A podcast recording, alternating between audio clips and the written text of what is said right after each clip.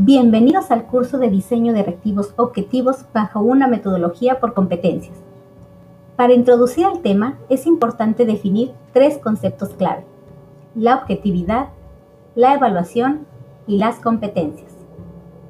La objetividad se refiere a la expresión de la realidad, por lo que está desligada a los sentimientos y a la afinidad respecto a cualquier estímulo. La objetividad solo debe indicar aquello que es real y existente, es decir, que es imparcial y que puede ser cuantificable. La evaluación es un juicio que tiene como propósito el establecimiento